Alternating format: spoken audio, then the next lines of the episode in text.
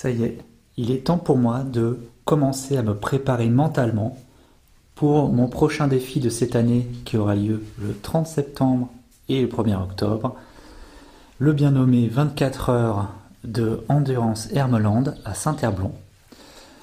Et j'ai hâte d'y être. j'ai commencé euh, il y a quelques jours à... Euh, j'ai même clôturé il y a quelques jours mon planning pour ma préparation physique pour cette euh, super course des 24 heures qui aura lieu donc fin septembre, début octobre, sur deux jours, donc sur 24 heures. Et je voulais vous partager donc en description ce plan d'entraînement euh, c'est assez simple. Ce que j'ai fait, c'est que j'ai repris le plan d'entraînement que j'avais fait l'an dernier. Et plutôt que de faire sur 9 semaines, cette fois, je l'ai adapté à 10 semaines. Et je me suis euh, inspiré très fortement du plan d'entraînement que euh, Bruno Hubby met à disposition librement sur son site internet. Donc évidemment, je mets en description à la fois mon plan d'entraînement et également le plan d'entraînement de Bruno Hubby en sachant qu'ils ne sont pas, euh, ils ne sont pas euh, du tout euh, pareils. Hein. Moi, j'ai adapté par rapport à ma vie, par rapport à mes envies, à mes habitudes. j'ai évidemment gardé un maximum de, données utiles hein, que Bruno Hubby conseille. J'ai calculé ma VMA il y a quelques jours. J'ai été assez impressionné d'ailleurs sur les évolutions qui se sont manifestées en moi ces dernières semaines où euh, bah, j'ai découvert que ma VMA avait énormément augmenté par rapport à l'an dernier. Et euh, alors, je l'explique pas trop, euh, à part que j'ai couru beaucoup plus cette année par rapport à l'an dernier, en début d'année. j'ai couru pratiquement tous les jours cette année-là, 2023, et avec beaucoup plus de détente.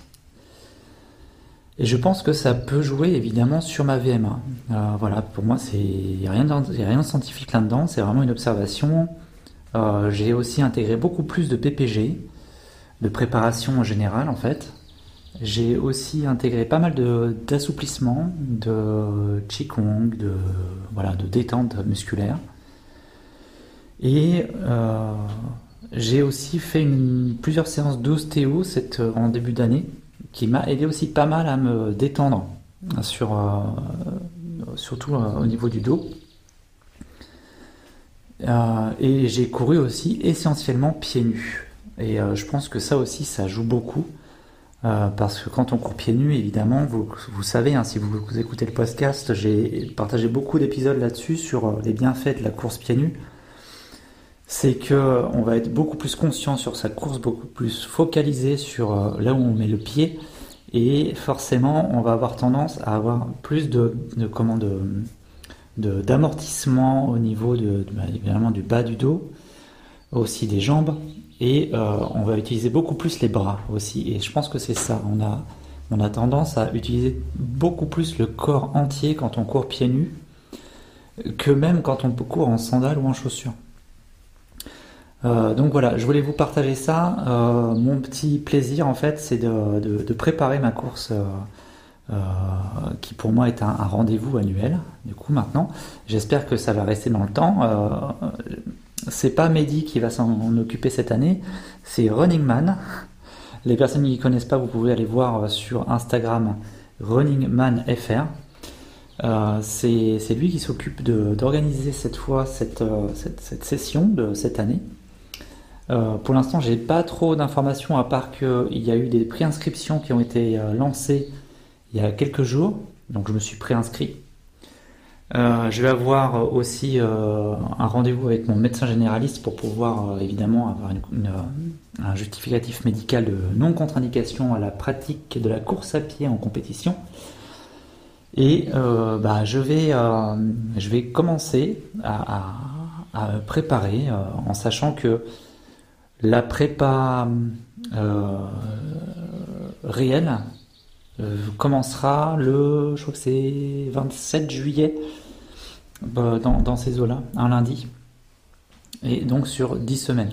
Alors pour l'occasion, je me suis commandé une nouvelle montre, euh, puisque ça fait depuis novembre, novembre 2022 Je cours sans montre et euh, j'aime bien quand même pour ma prépa d'avoir un, appareil qui euh, calcule automatiquement.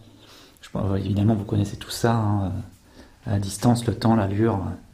Et c'est vrai que j'aime bien avoir l'allure quand même quand je cours et que ce soit simple plutôt que de regarder le portable. Même si j'ai l'habitude de courir très souvent sans rien du tout, euh, ça me met quand même des fois quand quand j'ai mon portable pour euh, voilà soit pour partager des photos, des stories, euh, mais c'est aussi surtout pour avoir mon allure et me rendre compte un peu de temps en temps où j'en suis. Donc là, je me suis commandé la Coros Pace 2, la même que j'avais l'an dernier, cette fois avec un bracelet nylon et pas un bracelet en plastique. Et euh, ce que je trouve bien, c'est que là récemment, euh, Coros a fait le choix de, euh, débloquer, on va dire, une, une, nouvelle fonctionnalité sur cette montre qui est l'accompagnement GPS, c'est-à-dire on va pouvoir intégrer un tracé et suivre ce tracé directement via la montre et même faire un retour au point d'origine si des fois on est paumé. Alors je sais que moi des fois ça, peut m'aider comme j'ai tendance à aller courir dans des endroits que je ne connais pas, même souvent en vacances je pars euh, à l'arrache euh, dans des endroits que je ne connais pas du tout, je me je m'oriente uniquement à l'instinct, à l'intuition, à l'observation, donc c'est une chose que j'aime bien faire, mais il y a des fois quand même, en pleine forêt, euh, ça m'est arrivé l'an dernier en pleine forêt en Alsace, euh, où j'étais un petit peu paumé. Euh, comme on dit toujours, quand tu te paumes, marche tout droit et tu tomberas toujours sur une route. Bon là, c'est ce que j'ai fait, mais c'était quand même assez chaud. Cette fonction été bien. Donc voilà, je vais recevoir aujourd'hui cette nouvelle Coros.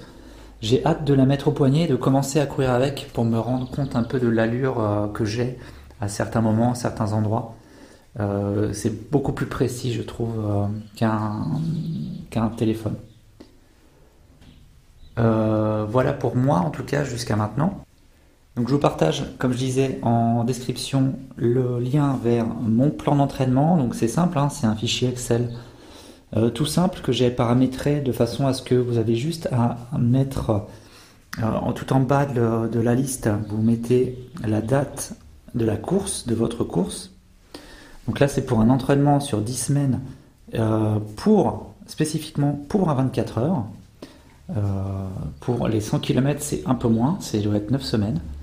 Donc là, c'est pour un 24 heures sur 9 semaines. Vous mettez la date de la course et automatiquement, ça va vous remplir toutes les, toutes les dates précédentes sur 10 semaines. Et après, ce sera à vous, c'est à vous d'ajuster en fonction de votre vie euh, les, entraînements prévus pour chaque jour, euh, en essayant de coller quand même, euh, de déplacer au plus juste les sorties longues sur évidemment des jours où vous pouvez faire ces sorties longues, parce qu'on va jusqu'à 4 heures de sortie à certains, certains jours. Moi, je l'ai mis ça le dimanche parce que ça me permet évidemment d'avoir plus de temps sur ces jours-là. Donc il y a certains jours où on fait entre 3 et 4 heures de sortie. Euh, donc il faut vraiment prendre, euh, euh, prendre à l'esprit que c'est quand même une préparation qui est importante. Et j'ai calé un jour de repos par semaine. Jusqu'à maintenant, je ne le fais pas du tout. Je cours tous les jours, même si c'est 30 minutes. Là, dès le 1er juillet, voilà, dès la première semaine, on a un jour de repos par semaine. Euh, il y a même la cinquième, la sixième semaine où il y a deux à trois jours de repos par semaine. Alors moi, quand je dis repos, les jours de repos, j'intègre forcément de la PPG, la préparation euh, générale, euh, et donc des renforcements musculaires, des étirements, de la marche. Ce n'est pas totalement du repos, disons que ça va surtout être des journées sans course, mais par contre avec des, moments de détente, et c'est hyper important. J'ai prévu aussi, moi, pour euh, cette préparation, d'aller une fois par mois chez l'ostéo. Je prévois même d'y aller euh, quelques jours avant la course, parce que je sais très bien que quand on court comme ça, on, se crée des traumatismes musculaires, squelettiques, et que les ostéos sont là vraiment pour rééquilibrer le corps. Donc c'est vraiment important. Si on peut même compléter par des massages kinés, ça serait même carrément mieux, carrément bien d'avoir quelque chose de complémentaire. Et euh, moi, en tout cas, c'est ce que je conseille généralement pour les personnes qui me demandent euh, voilà, comment organiser un peu sa préparation. C'est d'être accompagné par quelqu'un qui connaît les sportifs, qui sait comment les, appréhender, comment les manipuler. Et euh, bon, moi, j'ai la chance d'avoir une ostéo qui est très très ouverte à ma façon de fonctionner, qui me connaît. Ça fait plusieurs années que je vais la voir, plusieurs fois par an. Et elle sait exactement comment me voilà, comment me prendre, comment me parler. Et je trouve qu'à chaque fois, ne serait-ce que rien qu'en sortant de chez elle, je ressens tout de suite les bienfaits. Donc vraiment important, euh, je trouve, hein, en tout cas pour moi, de, savoir se faire accompagner. Évidemment, comme à chaque fois, je vous en parlais souvent d'ailleurs euh, euh, sur les prochains épisodes, c'est de, parler, de parler aussi de cette course avec les amis, la famille, sa conjointe ou son conjoint, ses enfants, de façon à bien expliquer que pendant dix semaines, eh ben voilà, papa, maman et va être très pris par cet objectif qu'il se, lance, cette course-là. Mais ça, je pense que de toute façon, si vous m'écoutez, vous avez déjà fait, des courses organisées, vous avez déjà fait des préparations, et ça paraît normal en fait d'en parler avec, euh, avec ses proches au moins. Et ça, j'en parlerai. Donc là, pour vous parler aussi du podcast en lui-même, il va évoluer. Euh, ça, j'en parlais il y a quelques temps.